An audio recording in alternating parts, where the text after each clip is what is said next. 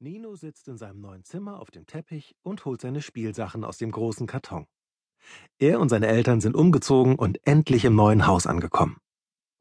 Nun soll Nino seine Autos, Kuscheltiere, Bücher und Spiele in das Regal an der Wand räumen, während Mama und Papa sich um die anderen Zimmer kümmern. Zum Glück sieht Mama nicht, wie langsam Nino vorankommt. Sein Spielteppich besteht aus eingewebten Straßen und Kreuzungen. Sobald er eines seiner Autos in der Hand hält, muss er damit zur nächsten Ampel fahren, den Bahnübergang überqueren, den Lastwagen überholen und sich mit der Polizei eine wilde Verfolgungsjagd liefern. Bisher haben erst sein UNO-Spiel, sein Lego-Raumschiff und sein Star Wars Klebealbum ihren Platz im Regal gefunden. In dem Klebealbum fehlt ihm nur noch ein Bild, das Laserschwert. Aber egal wie viele Tüten er von seinem Taschengeld kauft, es sind immer nur Bilder darin, die er schon hat. Als sich Ninos ältestes Schrottauto, an dem schon fast die ganze Farbe ab ist, in der Kurve überschlägt, kommt Mama herein. Mach du mal weiter, Levi. Ja, mach ich. Nino, ich habe deinen Ranzen gefunden, sagt sie. Er lag in der Kiste unter deinem Anorak. Sieh nach, ob alle Stifte und Hefte darin sind. Ab morgen gehst du ja in die neue Schule. Und jetzt kommst du, Ralf. Oh nein, jammert Nino, muss das sein? Da habe ich gar keine Freunde. Die Kinder sind sicher nett zu dir, meint Mama. Und nun mach schnell, es gibt gleich Abendbrot. Widerwillig zieht Nino die Schulmappe zu sich heran und öffnet sie. Na klar liegen seine Federtasche und die Hefte drin. Mama hat extra neue gekauft, damit er gleich einen guten Start hat. Nino will aber lieber zu Hause bleiben und mit seinen Autos spielen. Denen ist es egal, dass Nino ein ziemlich schüchterner Junge ist. Seine Autos kennt er. Die Kinder in der neuen Schule aber sind ihm fremd, weil Nino ja erst seit heute hier wohnt. Bestimmt starren sie ihn an, wenn er in die Klasse kommt. Nino weiß schon, was dann passieren wird. Er wird nicht sprechen können. Wenn er sich unbehaglich fühlt, fällt ihm nichts ein, was er sagen könnte. Und je öfter man ihm sagt, dass er reden soll, desto schlimmer wird es. Ninos Lippen sind dann wie zugeklebt. Am liebsten würde er sich unsichtbar machen, bis er sich an alles gewöhnt hat und sich seine Sprache von allein wieder meldet. Mama ruft ihn zum Abendbrot. Erst jetzt merkt Nino, wie sein Magen knurrt und rennt in die Küche. Mach du mal weiter, Levi. Okay. Mama hat den Tisch gedeckt. Sogar Ninos blaue Tasse mit dem UFO steht da. Papa nimmt einen Topf mit warmer Milch vom Herd und schenkt ihm ein. Setz dich, Nino, sagt er und lächelt. Mama legt ein Würstchen und eine Scheibe Brot mit Butter auf Ninos Teller. Wie gut, dass ich noch ein paar Tage Urlaub habe, sagt Papa. So kann ich in Ruhe alles fertig aufbauen und einrichten. Ich will auch Urlaub haben, protestiert Nino. Muss ich morgen wirklich zur Schule gehen? Auf jeden Fall, bestimmt Mama. Du bist angemeldet und die Lehrerin wartet auf dich. Was ist, wenn ich morgen früh krank bin? fragt er. Papa streicht ihm übers Haar. Einer, der so großen Appetit auf Wurst hat, ist kerngesund, meint er. Natürlich würden wir dich nie zur Schule schicken, wenn du wirklich krank wärst. Ich weiß, dass du dich ein wenig fürchtest, weil dort alles noch neu für dich ist, aber das ist normal und ich bin sicher, du packst das. Und wenn nicht? Nino blickt unglücklich auf seinen Teller, auf dem nur noch die Brotkruste liegt. Mama seufzt. Sie weiß, dass Nino es nicht leicht hat, weil er so schüchtern ist. Auch im Unterricht wagt er oft nicht, sich zu melden, selbst wenn er die richtige Antwort weiß. Dann geht die Welt auch nicht unter, verspricht sie ihm. Deine Lehrerin und die Mitschüler werden dich nicht zum Reden zwingen, wenn du es nicht schaffst. Lass dir einfach Zeit. Irgendwann klappt es schon. Ganz sicher ist sich Nino da nicht. Inzwischen spürt er, wie müde er nach dem langen Umzugstag ist. Als alle aufgegessen haben, steht Nino auf und geht ins Bad, um sich die Zähne zu putzen. Das Bad in der neuen Wohnung gefällt ihm gut, denn auf den Kacheln an der Wand sind bunte Fische abgebildet. Ein Fisch möchte ich sein, denkt er. Fische müssen nicht in die Schule gehen. Sie müssen nicht reden. Fische haben immer Ferien und können den ganzen Tag schwimmen. Als er in seinem Bett liegt, kommen Mama und Papa noch einmal in sein Zimmer und decken ihn zu.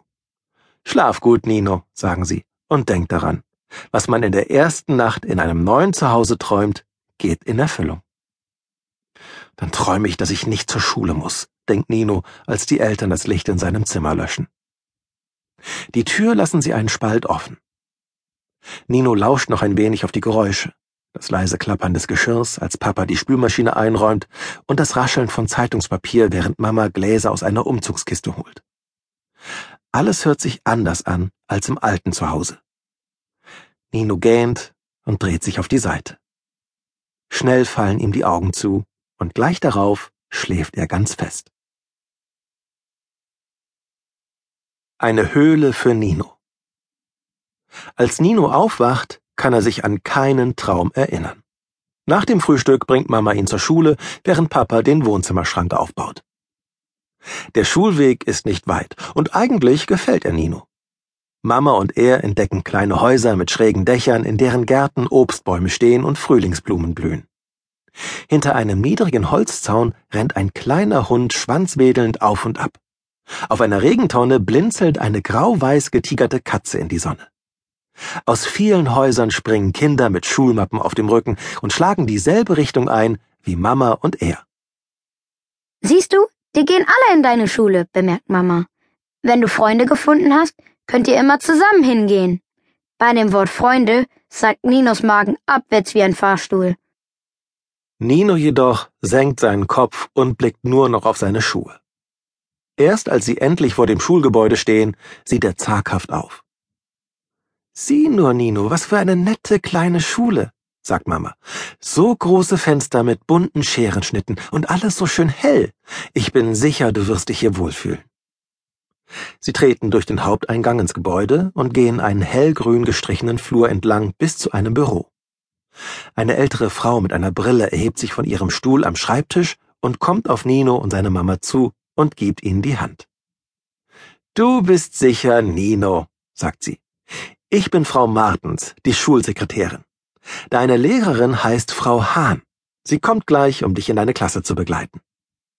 Frau Hahn, das hört sich lustig an, denkt Nino. Da kommt schon eine weitere Frau und begrüßt zuerst Mama, dann ihn. Hallo Nino, sagt sie. Ich bin Frau Hahn. Ich freue mich, dass du da bist. Komm mit, wir gehen gleich zusammen in die Klasse. Du kommst in meine 2a. Die anderen Kinder warten schon auf dich. Nino ist froh, dass Mama ihn und Frau Hahn noch bis zur Klasse begleitet. Hinter der Tür hört er bereits viele Stimmen. Mama verabschiedet sich. Frau Hahn öffnet die Tür und schiebt ihn vor sich her in die Klasse. Die anderen Kinder hören auf zu reden und starren ihn an. Nino hat das Gefühl, immer kleiner zu werden.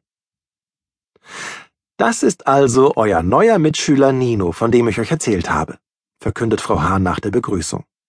Er ist gestern erst in unseren Ort gezogen, deshalb ist alles noch sehr neu für ihn. Seid also nett zu ihm. Lara, der Platz neben dir ist doch frei. Sie nickt einem dunkelhaarigen Mädchen in einem gelben Kleid zu. Nino könnte neben dir sitzen, nicht wahr? Lara strahlt und winkt Nino zu sich heran. Sie sitzt an einem Gruppentisch vorn vor der Tafel.